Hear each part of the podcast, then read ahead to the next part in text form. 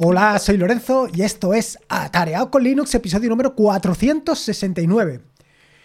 Si has escuchado los 468 episodios del podcast, los 468 anteriores, o si has escuchado una gran mayoría de ellos, o si has escuchado algunos de ellos, te habrás dado cuenta que no soy muy amigo de las opiniones, no soy muy amigo de pues hablarte o darte mi opinión sobre determinadas cuestiones. Sí, es cierto que en determinados aspectos, como puede ser el podcast que hice recientemente en el que, que elegir si una Raspberry, un VPS o bien utilizar un mini PC, bueno, pues yo te di mi opinión en respecto a esto. Pero eran opiniones concretas sobre, eh, como te digo, sobre sistemas concretos, donde se puede evaluar de forma objetiva o más o menos objetiva cuál es la mejor eh, solución para un determinado problema. Yo estoy más por ese lado, quiero decir, yo estoy siempre más por el lado de dar soluciones técnicas a problemas técnicos, donde eh, hay una sutil diferencia entre lo que es verdad y lo que no es verdad, lo que es cierto y lo que no es cierto. Es decir, eh, sí que hay un blanco y un negro, no hay una, una, escala de grises donde es más difícil saber o determinar cuál es realmente lo cierto y cuál no es. En este sentido, como te digo, pues bueno, pues no soy muy amigo de todo esto de verter opiniones, porque en muchas ocasiones esto lo único que lleva es a crear conflictos y como te puedes imaginar, yo no soy muy amigo de los conflictos. Sea como fuere, otra cosa es que me toquen mi Linux. Hasta ahí podíamos llegar. Bueno, no exactamente eso. Quiere decir que otra cuestión es que, bueno, pues que en un momento determinado alguien verta una opinión y desde mi punto de vista, desde mi particular punto de vista, considere que efectivamente esa opinión, bueno, pues no es la más acertada o simplemente que no estoy de acuerdo con esa opinión. Y esto es lo que me ha sucedido con un vídeo de Ernesto de System Insight en el que hablaba sobre si Linux estaba o no estancado. Este vídeo ha tenido su respuesta en un vídeo correspondiente de Jojo, eh, de su canal em, Salmorejo Geek, y luego otra respuesta, en fin. Por supuesto, también Juan del Linux Errantes también ha estado hablando sobre todo esto. En fin, que se ha montado un pequeño, ¿cómo te diría yo? Una pequeña mm, te iba a decir disputa, pero no. Un poco exactamente, eso es lo que estaba buscando. Un pequeño revuelo en todo lo que es el mundo Linux en referencia, bueno, el mundo Linux no, en concreto en referencia pues a, este vídeo, ¿no? Y no en todo el mundo Linux porque habrá mucha gente pues que simplemente ni lo haya visto, ni le interese ni nada y simplemente esté donde está porque tiene que estar. Dicho esto, la cuestión es que a mí me ha llamado la atención y creo que lo que dicen algunas cuestiones puede ser que esté más o menos acertado, pero en otras está, desde mi punto de vista, por supuesto, completamente equivocado. Y es la parte de, eh, básicamente, por qué no hay o por qué Linux es un eh, sistema operativo minoritario.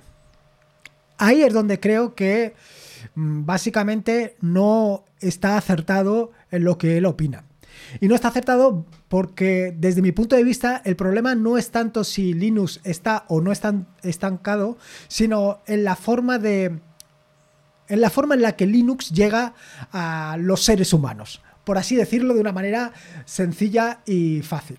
La cuestión es que eh, básicamente Ernesto lo que viene es eh, siguiendo una línea argumental en la que termina porque por decir que pues hay muy pocos usuarios y siempre los va a ver en el mundo Linux por el simple hecho de que Linux está estancado. Sin embargo, eh, voy a empezar por rebatir que Linux está estancado para eh, luego decir exactamente cuál es, desde mi punto de vista, por supuesto, el problema para que haya pocos usuarios en Linux y si realmente esto es un problema. Que bueno, esto ya cada uno lo puede pensar desde su punto de vista. Para empezar, ¿Por qué pienso que Linux no está, estancado?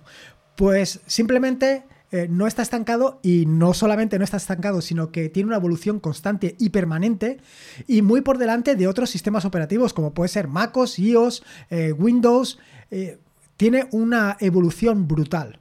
Y para esto no me voy a ir al escritorio por defecto que utiliza o utilizaba Ernesto, que era KDE Plasma, sino que me voy a ir a otro escritorio, que es GNOME. Efectivamente, ¿por qué me voy al escritorio no?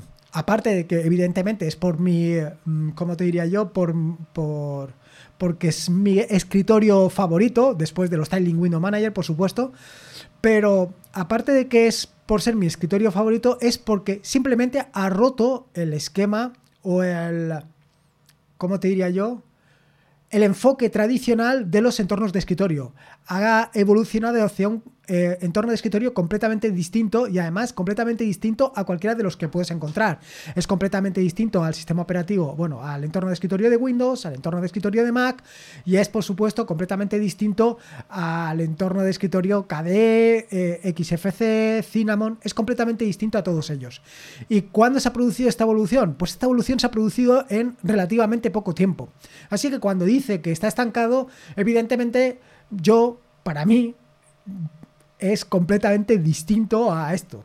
Probablemente a lo mejor se esté refiriendo en un momento concreto pues a aspectos como puede ser el sonido donde él se refiere básicamente a la parte de eh, pues el lío que hay con Pulse Audio, con Alsa, con PyWire, en fin, con todos estos. Pero si te das cuenta, aquí hay una evolución constante. De unos años para acá, cuando parecía que todo se había quedado estancado, si le puedes llamar así, en lo que a... Em, reproductores o en lo que sistemas de audio había, ha surgido PyWire. Y ha venido a revolucionarlo todo. Algo que, como te digo, pensábamos que ya había llegado a lo más y que no tenía prácticamente solución. Bueno, pues ha llegado otro, un tercer sujeto para verlo desde un punto de vista distinto. O sea que eso de que está estancado, para mí, desde mi punto de vista, por supuesto, no tiene ni fundamento ninguno, por lo que acabo de decir. Es más, si tú en un momento determinado comparas la evolución que ha tenido eh, entornos de escritorio como puede ser Windows o como puede ser MacOS o incluso en, el móvil eh, iOS, pues te darás cuenta de que en los últimos años prácticamente no han evolucionado absolutamente nada. Entonces, decir que eh, no hay usuarios en Linux porque está estancado, pues no creo que sea justificación alguna. Más bien justo todo lo contrario. Porque, como te digo, ha evolucionado significativamente. Si fuera así, pues bueno, pues prácticamente no habría usuarios en MacOS ni habría usuarios en Windows. Porque, bueno, pues ¿para, para qué? Si está completamente estancado. Si lo dices desde el punto de vista de los problemas que puedes encontrar eh, utilizando siete cámaras con tu ordenador o utilizando eh, siete medios de sonido con tu ordenador. Bueno, pues ahí a lo mejor sí que puedes encontrar algún problema. La cuestión es que yo, en mi caso concreto, por supuesto, yo no he encontrado ningún problema con los medios que hago o los medios que utilizo actualmente. Y como te puedes imaginar, yo actualmente produzco suficiente y produzco suficientemente constante y suficientemente calidad. Por supuesto que me vas a decir, hombre, pero tú eres un caso excepcional, porque tal, porque no sé qué, no sé cuántos. Pues no, casos excepcionales los justos. Lo que vengo a decir es que sí, tanto Ernesto como Jojo, como yo, como muchos otros, somos casos excepcionales porque nos gusta la tecnología, porque disfrutamos con esto. ¿Qué es lo que sucede? Que tenemos un conocimiento más profundo de eh, el uso de estas herramientas. Y, por supuesto, lo exprimimos más, con lo cual normalmente nos encontramos con más problemas. Y es ahí precisamente donde quiero llegar, con que nos encontramos más problemas que los que se encuentran la mayoría de la gente. La mayoría de la gente no intenta hacer el tipo de cosas que hacemos nosotros. Es más, la mayoría de la gente no exprime eh, el software y el hardware que tiene como lo exprimimos nosotros, con lo cual no se va a encontrar la mayoría de la gente con los problemas con los que nos encontramos nosotros somos muy egocéntricos. En general, el ser humano es muy egocéntrico. Piensa que todo eh, le sucede a él, que él es el único, él es el centro del universo. Y nada más lejos de la realidad. Probablemente ya te habrás dado cuenta que eres un común, eres el más común de los mortales, que lo que te sucede a ti, pues le sucede a muchos otros. O al revés, lo que te sucede a ti no le sucede a nadie, le sucede a unos pocos porque tú simplemente eres el que exprime al máximo el ordenador y la mayoría de gente no lo quiere para eso. La mayoría de gente lo que quiere es tener un navegador desde donde conectarse a internet y ver determinadas cuestiones o simplemente para consumir YouTube o simplemente para escuchar eh, música, pero ni siquiera han utilizado OBS Studio, ni siquiera saben lo que es OBS Studio. Es más, ni siquiera saben el sistema operativo que están utilizando. En más de una ocasión seguro que has encontrado en algún sitio aquello de eh, le instalé Ubuntu a mi abuela y sigue utilizándolo a día de hoy y no se ha dado cuenta que está utilizando Ubuntu. Quien dice Ubuntu puede decir Cinnamon, eh, me refiero al escritorio Cinnamon o me refiero al escritorio KDE Plasma o a NOM y no se han dado cuenta. ¿Por qué? Pues porque al final son usuarios normales y los usuarios normales normalmente, y por eso son normales, no hacen lo que hacemos nosotros. No exprimen el software y el hardware como lo exprimimos nosotros. O sea que por ahí el problema no es el problema, yo desde mi punto de vista, no lo veo un problema de que el usuario medio llegue al escritorio o deje de llegar al escritorio simplemente porque esté o deje de estar estancado. A mí, para mí, desde mi punto de vista, estancado, por ejemplo, está iOS solamente por la situación en la que se encuentra, donde de año en año a lo mejor lo único que hacen es cambiarle el nombre o cambiarle el número a la versión de su eh, sistema operativo para el teléfono o de su sistema operativo para el, para el reloj. Y muchos dicen, no, es iOS o es WatchOS 6, eh, al WatchOS 7 le han cambiado el número, pero no ha evolucionado absolutamente nada.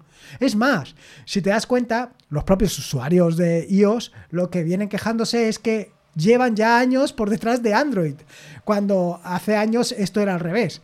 Eh, últimamente se maravillan de tener las notificaciones en el, en el móvil y yo las tengo hace muchísimo tiempo y tanto tiempo que prácticamente ya les he dejado de prestar atención. Me refiero a la pantalla principal cuando tienes bloqueado. Son cosas que a mí me llaman mucho la atención, pero bueno, hasta ahora tampoco le prestas eh, eso, bueno, pues cada uno tiene lo que tiene y cada uno utiliza lo que utiliza y ya está. Y si tú prefieres utilizar MacOS, pues, pues bueno, ese es tu cosa. Dicho esto, claro, si acabo de rebatir, desde mi punto de vista, por supuesto, que mm, el problema no es que esté estancado, ¿cuál es realmente el problema? Bueno, pues aquí es donde yo quería llegar. Para mí el problema, y también lo menciona Ernesto en su vídeo, el problema reside básicamente en el alcance que tiene la distribución de ordenadores. Sí. Si te das cuenta, si tú te vas a, comprar un ordenador, vas a poder comprar básicamente en el 90% de los sitios un ordenador Windows, o sea, un ordenador con sistema operativo Windows o un ordenador con sistema operativo Mac. O sea, con MacOS o como les quieras llamar. Ya está, eso es lo que vas a encontrar. En el 90% de los sitios es lo que hay disponible. Con lo cual, si un usuario de los que te acabo de decir antes, que no saben ni qué sistema operativo están utilizando, va a ir a comprarse, lo que se va a comprar es dame un ordenador. No le va a decir dame un ordenador con Windows, no le va a decir dame un ordenador con MacOS, no le va a decir dame un ordenador con Linux, le va a pedir un ordenador. Y el dependiente, el que está al otro lado de la mesa, probablemente tampoco sepa exactamente qué es lo que está vendiendo, con lo cual le va a dar con casi toda la probabilidad del mundo un ordenador con Windows. Esto viene ya desde años atrás. Es más, em, desde los. Eh, desde la escuela prácticamente vienen con Windows. Eh, venimos con Windows, conocemos Windows. Así que, ¿qué es lo que vas a saber? Eh, no te preocupas de eso. Es igual exactamente que lo que sucede con tu nevera.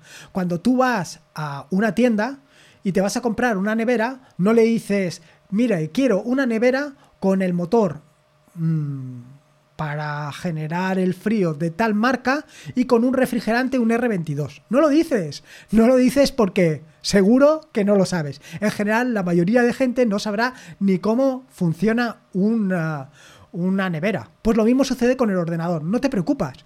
Tú lo único que quieres es conectarte a internet o lo único que quieres es que se te enfríe la comida que tienes en la nevera, pero no te preocupas de ese tipo de cosas. Y lo mismo sucede con esto. El día en el que la mayor cantidad o existan más empresas como Slimbook, por ejemplo, que vendan ordenadores con Linux, pues a lo mejor esto cambia. Cambia la perspectiva, cambia el panorama y hay mayor cantidad de gente utilizando Linux. Aquí es donde, desde mi punto de vista, reside realmente el problema. Porque decir que un sistema operativo es mejor que otro eh, es muy, muy, muy eh, relativo y sobre todo teniendo en cuenta la situación en la que se encuentran hoy en día. Sobre todo teniendo en cuenta que hoy en día la mayoría de personas van a utilizarlo para unas operaciones concretas para las cuales cualquier em, sistema operativo está preparado. que evidentemente en Linux no vas a encontrar herramientas como pueden ser Photoshop o no vas a encontrar herramientas eh, particulares como puede ser, no te sé decir, eh, algunas herramientas, por ejemplo AutoCAD. Estas herramientas no las, vas a, no las vas a encontrar. Pero es que la mayoría de gente ni utiliza Photoshop ni la mayoría de gente utiliza AutoCAD. La mayoría de gente utiliza el ordenador para conectarse a Internet y hacer cuatro cosas. Eh, por supuesto que me vas a decir, oye, pero es que la mayoría de gente tampoco utiliza Microsoft Office, o sea, también utiliza Microsoft Office.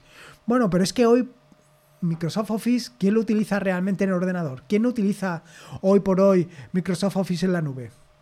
No lo sé. O sea, yo ahí no creo que sea ese el problema. Es más, ya has visto que lo que ha sucedido con Microsoft en el momento en que eh, la tasa de usuarios de MacOS ha crecido, pues que Microsoft se ha planteado directamente producir Office también para MacOS. Es así de sencillo. Si la tasa de usuarios en, Linux fuera superior, también crecería esto. Pero dicho esto, ¿importa? No lo sé. Realmente no sé si importa que haya más usuarios o menos usuarios en Linux. Para ti, para ti que eres usuario de Linux, ¿a ti te importa que haya más o menos? No lo sé. Realmente a mí sí que me preocupa, quiero decir, a mí sí que me gustaría que mucha gente, mucha más gente, utilizara Linux por todas las posibilidades que ofrece. Y no solamente en el escritorio, también en los servidores. Hay mucha gente que no tiene ni idea de todas las posibilidades de cosas que pueden hacer. Por ejemplo, claramente Home Assistant es un claro em, candidato para tenerlo, para utilizarlo. ¿Que no lo vas a utilizar en tu escritorio? No. Pero si conocieras eh, o tuvieras en tu escritorio Linux, sería mucho más sencillo esa transición a buscar eh, un Home Assistant, a montarte tu propio servidor para hacer tus cosas. Tendrías muchas más opciones para hacer muchas más cosas porque lo tendrías mucho más de la mano.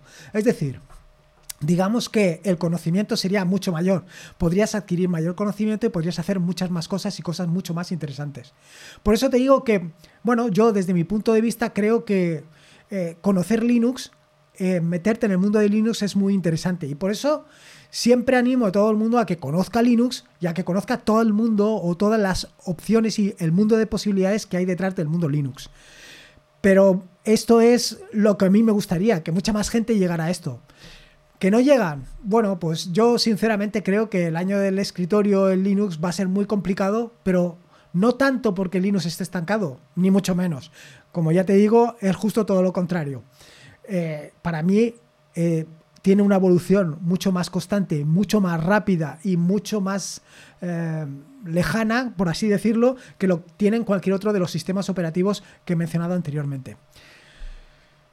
Para mí sí que me gustaría que el mundo o la gente utilizara Linux por todo lo que te acabo de decir. Pero si no, si nunca llega el día del escritorio o el año del escritorio en Linux, pues tampoco pasa nada no es nada que no vayamos a disfrutar. Desde luego, que queramos que haya algo revolucionario en Linux para que mucha más gente venga, ¿creemos que eso puede haber? Bueno, no lo sé, no lo sé. ¿Y realmente puede suceder? ¿Puede haber alguien que quiera invertir en esto? No lo tengo claro. Es algo que, se escapa, se escapa a mis, a mis em, entendederas. Que no haya gente que no lo conozca por las razones que te digo. Que haya gente que le interese o le deja de interesar. Bueno, es que es complicado, es muy complicado. Pero vamos, desde mi punto de vista, Linux es un mundo de posibilidades brutal para hacer muchísimas cosas y cosas muchísimo más interesantes de las que puedes hacer con otros sistemas operativos. Y esta evolución constante, esta mm, brutal llegada de nuevas tecnologías. Eh, te estoy hablando del mundo Docker, por ejemplo. Te estoy hablando de eh, lenguajes de programación como pueden ser Rust. Te estoy hablando de PyWire. Te estoy hablando de una gran cantidad de opciones y posibilidades que creo que en los próximos años van a revolucionar, van a revolucionar significativamente el escritorio, pero no por eso vayan a repercutir claramente en la llegada de usuarios. En el momento que Mark Sutherland eh, decidió invertir sobre Ubuntu, sí, se produjo una llegada de usuarios. ¿Pero y qué? ¿Cuánto supondría? Una, eh, un incremento del 0,5 al 1%. ¿Ese es un incremento? Pues no lo sé. No lo sé. Realmente no lo sé. Yo creo que la revolución tiene que ir por otro lado, si es que tiene que haber revolución. Que los usuarios tienen que aprender por sí mismos lo que tienen al alcance de sus manos. Pues si les interesa, sí, pero si no les interesa, ¿qué más da? ¿Por qué me tengo que comprar un ordenador para aprender a manejar un sistema operativo que no utilizo en ningún otro sitio? La mayoría de gente utilizan el ordenador no como lo utilizamos nosotros, porque disfrutamos con él. La mayoría de gente utilizan el ordenador como pueden utilizar un bolígrafo o un lápiz. Es simplemente una herramienta más. Con lo cual, bueno, que tengan ese sistema operativo, que tengan otro, da lo mismo. Que quieran exprimir o no quieran exprimir su equipo al máximo, ahí es donde marcas la diferencia. Y donde puedes marcar la diferencia, la puedes marcar si te interesa. Si no te interesa, pues nada. En fin, esta es mi opinión. Y como es mi opinión, igual que mi nariz, pues aquí le he dado. Simplemente mm, comentar esto. No se trata, por supuesto, ya has visto que no, de una de una, como te digo, una contestación clara a lo que comentó Ernesto, pero sí que es un punto de vista completamente distinto. Sí que coincido en determinadas, eh, en determinados aspectos con lo que dice Ernesto. Por ejemplo, la necesidad de una, ¿cómo se llama? Un, un dictador benévolo, como puede ser Linus Torvald en el caso de Linux, eh, pues siempre viene bien, porque marca unas directrices y nos gustará más o nos gustará menos, pero son unas directrices que van en un, en un sentido claro. Por ejemplo, cuando Mark Sutherland decidió em, tirar por eh, Unity, por el escritorio, todo el mundo le, se puso en contra. Pensaban que aquello era un sacrilegio. Que habiendo NOM, habiendo KDE Plasma, ¿por qué si está KDE Plasma tienes que crear tu propio escritorio? Surgió. ¿Y qué? Eh, nos pareció a todos en el momento un escritorio magnífico y ya está. Se gastó una, una barbaridad de dinero o el dinero que fuera en hacerlo y ya está. Cuando se le ocurrió apostar por el teléfono, pues la gente, ¿qué es lo que hizo? Nada. ¿Cuántos, cuántos, cuántos tienen un teléfono con Ubuntu? Es una lástima, pero es así a la gente, a la mayoría de gente, no nos interesa, bueno, o no les interesa, en este caso, no les interesa pues un ordenador o un sistema operativo distinto. Simplemente quieren un ordenador, simplemente quieren un teléfono. La mayoría de gente, y lo sabes, eh, no sabe si tiene un móvil Android o si tiene un móvil iPhone. Simplemente tienen un móvil y ya está, un móvil al que le llaman, pero no saben lo que hay detrás. La mayoría de gente es que ni lo sabe ni le importa. Y esto en el caso de los ordenadores y en el caso de los móviles es exactamente igual. Y nada más, que me estoy enrollando, eh, se me, estoy subiendo, me estoy subiendo y no quiero subirme. Simplemente era esto. Mm, evidentemente, en todo lo que acabo de contar hasta ahora, me estaba refiriendo en todo momento a lo que se refiere al escritorio.